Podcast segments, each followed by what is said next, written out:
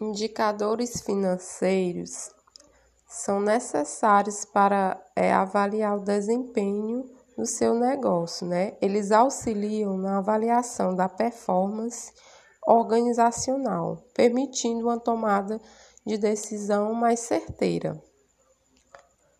Existe uma série de indicadores financeiros né, no, no cenário atual.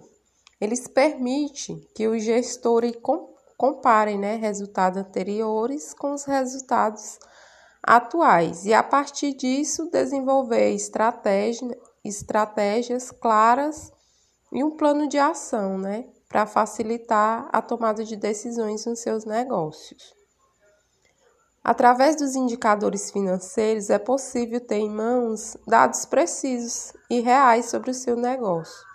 Eles permitem identificar, identificar falhas, na gestão, avaliar o uso de recursos e despesas.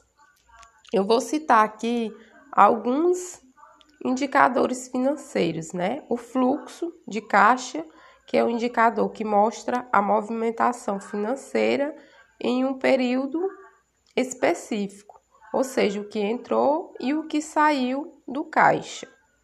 O indicador de liquidez, né, que mede a capacidade do negócio de cumprir suas obrigações financeiras atuais e os ativos existentes, sem depender de, no, de novas vendas.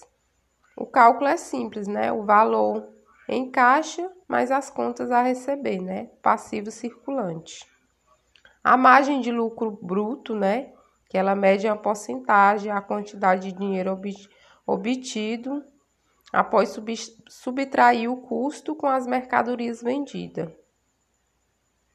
Tem também o resultado operacional de caixa, né? Tem o capital de giro. Ele é considerado como uma espécie de reserva de recursos, podendo ser utilizado para co cobrir necessidades financeiras a longo prazo. Tem o resultado líquido, né, que é o famoso lucro no final do mês, que é o resultado líquido, né, o que, o que fica. E meu nome é Amanda e eu estou explicando um pouco sobre indicadores financeiros, né, que é fundamental numa empresa.